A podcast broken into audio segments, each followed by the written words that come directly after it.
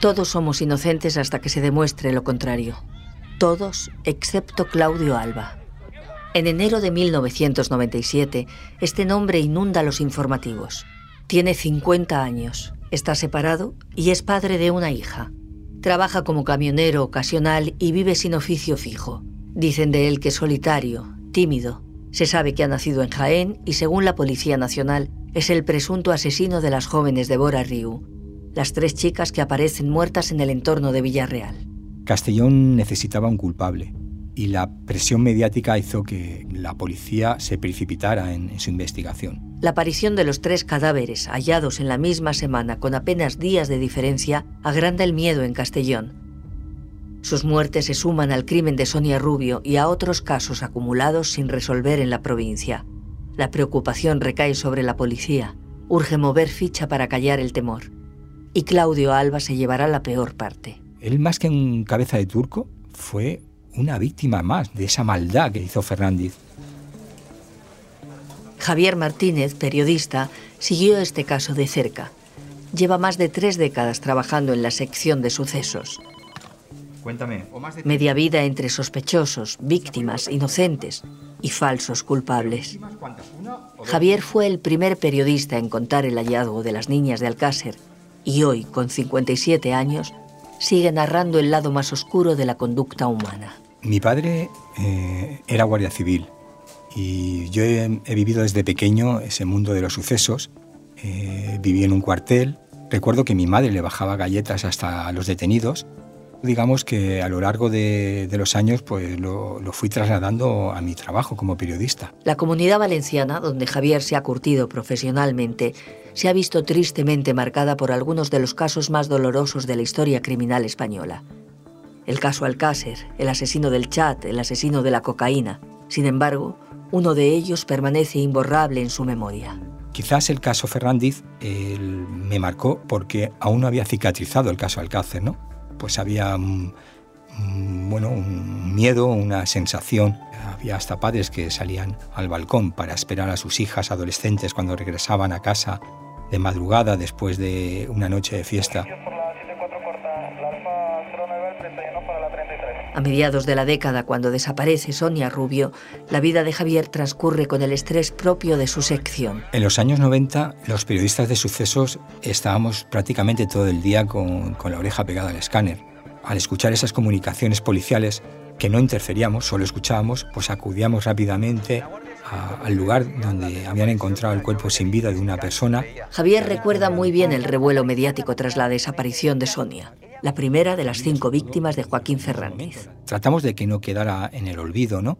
Publicamos un montón de veces la, foto de Sonia Rubio. La pena es que no sirvió de nada. En noviembre de 1995 aparece asesinada en Oropesa y tres meses después se descubren las tres víctimas de Bora Riu. La aparición de los cadáveres de, Merche, Natalia y Paqui fueron en pocos días y centró el interés del periódico eran tres cadáveres en muy pocos días y digamos que era el primer indicio o sospecha de que podríamos estar ante un asesino en serie. Es uno de esos episodios en los que la sociedad necesita un culpable.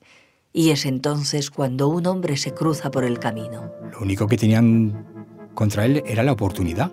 Ese es Claudio Alba. Por supuesto, murieron cinco personas, pero lo de Claudio Alba fue como una muerte en vida.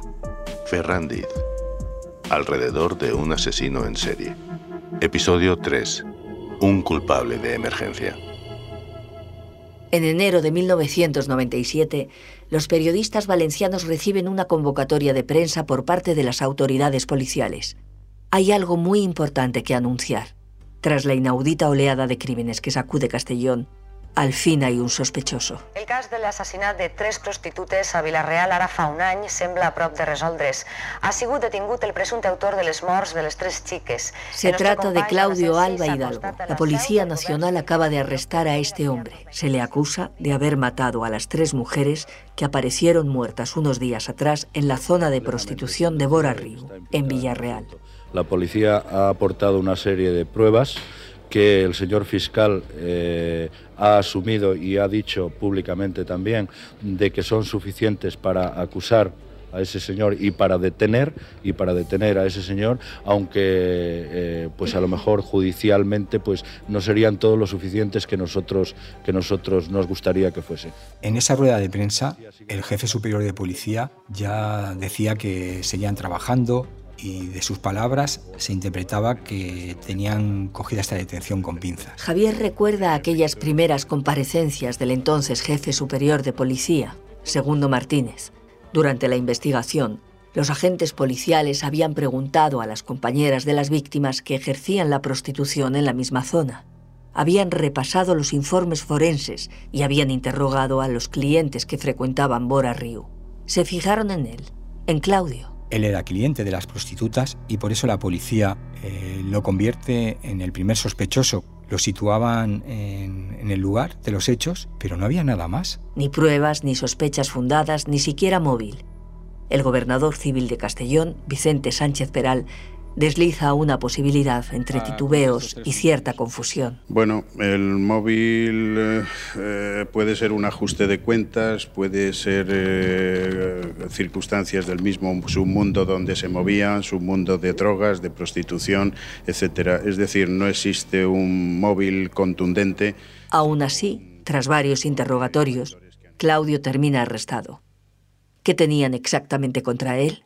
Como se comprobó después, Claudio tenía en esa época un coche similar al de Ferrandiz, un Seat Ronda, un detalle que quizá sembró confusión. También hubo otra coincidencia, una muy endeble. Era una bolsa de plástico de una cadena de supermercados que había aparecido junto a uno de los cadáveres y los investigadores de la Policía Nacional encuentran una bolsa similar de, de la misma marca del supermercado en el registro que realizan en el domicilio de Claudio Alba, pero bolsas de estas había en muchos sitios de Castellón. En enero de 1997, las cámaras captan la furia con la que Claudio es recibido en su traslado ante el juez de Villarreal. El torrente de tensión social acumulada se desboca y la policía tiene que proteger al acusado de la multitud. Javier lo presencia todo. Yo tengo grabado aquel día en mi memoria de una multitud agolpada en la puerta del juzgado, eh, gritando asesino, empujando. Ahí se le condenó antes incluso de que pasara a disposición judicial. Los propios periodistas creíamos que, que estábamos cubriendo el pase a disposición judicial de un asesino en serie. La comparecencia de Claudio Alba es larga y tensa. Claudio Alba no reconoce los hechos, los niega. Él siempre ha negado esos terribles crímenes y es el fiscal el que pide su encarcelamiento. Y el juez no tuvo más remedio que dictar ese auto de prisión provisional. Aquel día, el camionero ya duerme entre rejas. Mientras tanto, Joaquín Ferrandiz continúa con su vida, coleccionando recortes del caso y viendo cómo otro hombre es culpado por los crímenes que él ha cometido.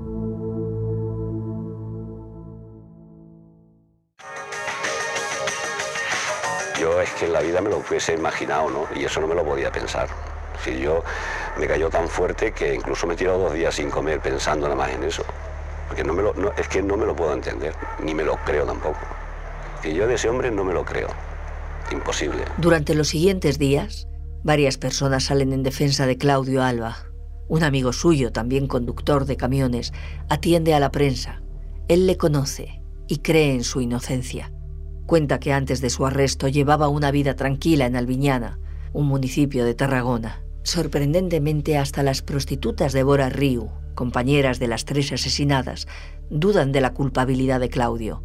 Él frecuentaba la zona, sí, pero era capaz de algo semejante. Es un hombre frío dentro de lo que cabe, pero vamos, que no violento para hacer eso, vamos, creo yo. Y la abogada de Claudio, Silvia Vicente, pone en duda el trabajo policial y lo dice públicamente. Mi opinión personal es que no hay pruebas concluyentes y sí que opino que debido a la presión social que ha habido, pues se ha producido una huida hacia adelante por parte de la autoridad policial. Silvia es amiga de Rosa Edo, la letrada que luego defenderá a Ferrandiz en el juicio final.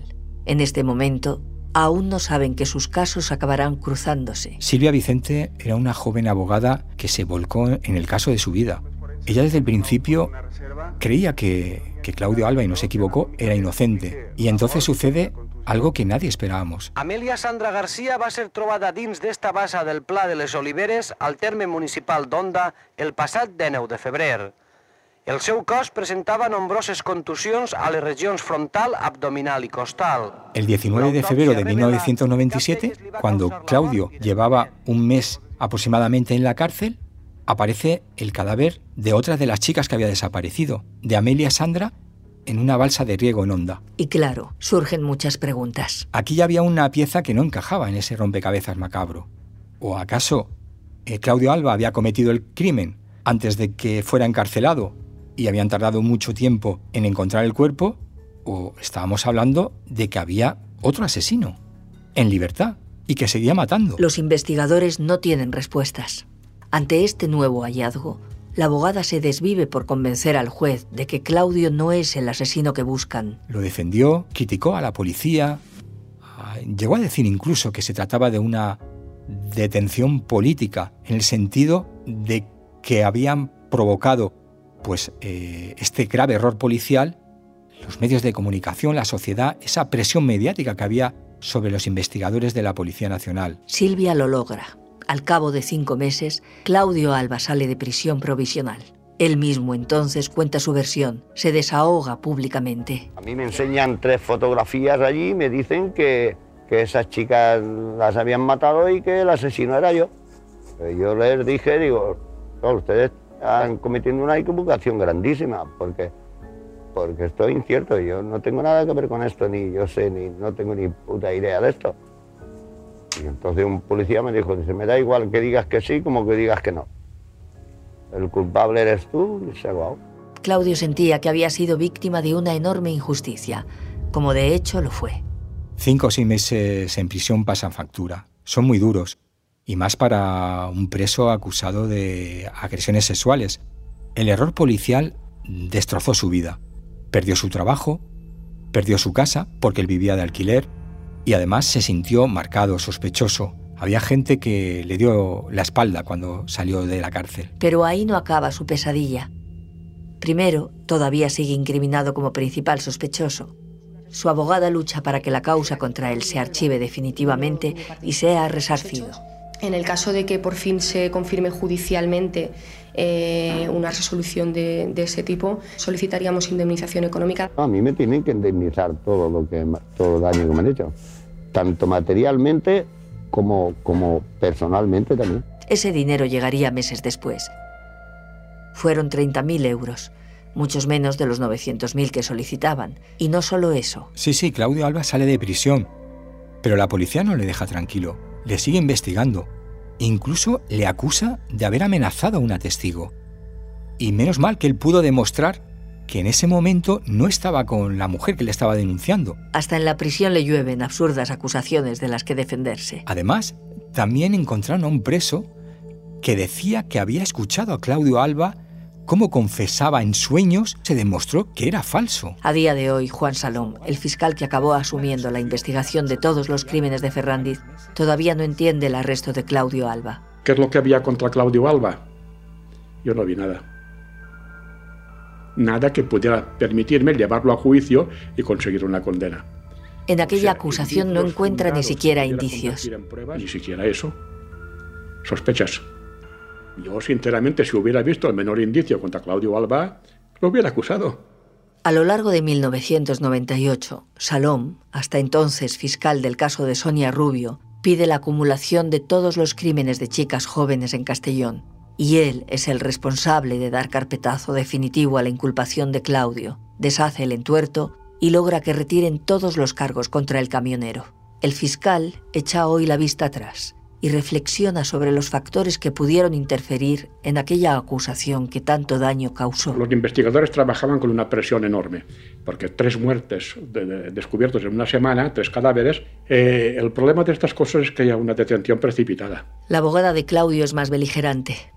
En declaraciones a la televisión, al programa Dossiers de Canal Nou, Silvia Vicente incluso insinúa que la policía se había fijado en su cliente al buscar una persona de perfil llano y dócil, alguien capaz de asumir la acusación de forma resignada. No duda ante la pregunta del reportero. ¿Ha habido manipulación? Sí ha habido manipulación. Castellón necesitaba un, culpable y la presión mediática eh, pues precipitó esas investigaciones policiales y provocó un grave error de la policía. Cuando detienen y procesan a Joaquín Ferrandiz, es cuando se dan cuenta de que mantener esa imputación contra Claudio Alba era algo que no tenía ningún sentido. Los periodistas de sucesos no son, como a veces se concibe, seres insensibles y sin escrúpulos. Javier Martínez se lleva en cada caso su granito de sufrimiento. Y también padeció por aquel hombre inocente que pagó la urgencia de un culpable. Cuando revisas casos sin resolver, te preguntas, ¿en, realidad habrá más personas inocentes como Claudio Alba o Dolores Vázquez que han estado años encarcelados, incluso que han sido condenados con sentencias injustas sin pruebas y en realidad fue un error? En 1997, Claudio Alba se convierte en otra víctima más de Ferrandiz. Su vida ya no vuelve a ser igual. El camionero muere en 2002, cinco años después de su injusto arresto. Pero poco antes califica públicamente al hombre por cuyos actos acabó pagando. Porque es un hijo de puta, malo. ¿Qué opinión puede tener de una persona que comete eso? Esa maldad, la de Joaquín Ferrandiz, seguía liberada cuando se equivocaron con Claudio, causando estragos, marcando vidas y sin nadie capaz de frenarlo. Un peligro sin rostro, todavía sin nombre, que intentaría seguir matando. Ferrandiz alrededor de un asesino en serie es una investigación periodística de Javier Martínez y Andrea Morán narrada por Emma Suárez. Guiones, Juan Antonio Marraí y Andrea Morán. Montaje, Amalia Yusta. Diseño sonoro, Rodrigo Ortiz de Zarate. Hemeroteca sonora, Archivo de las Provincias y audios cedidos por Apunt. Coordinación, Miquel Labastida. Producción ejecutiva, José Ángel Esteban. Dirección, Andrea Morán.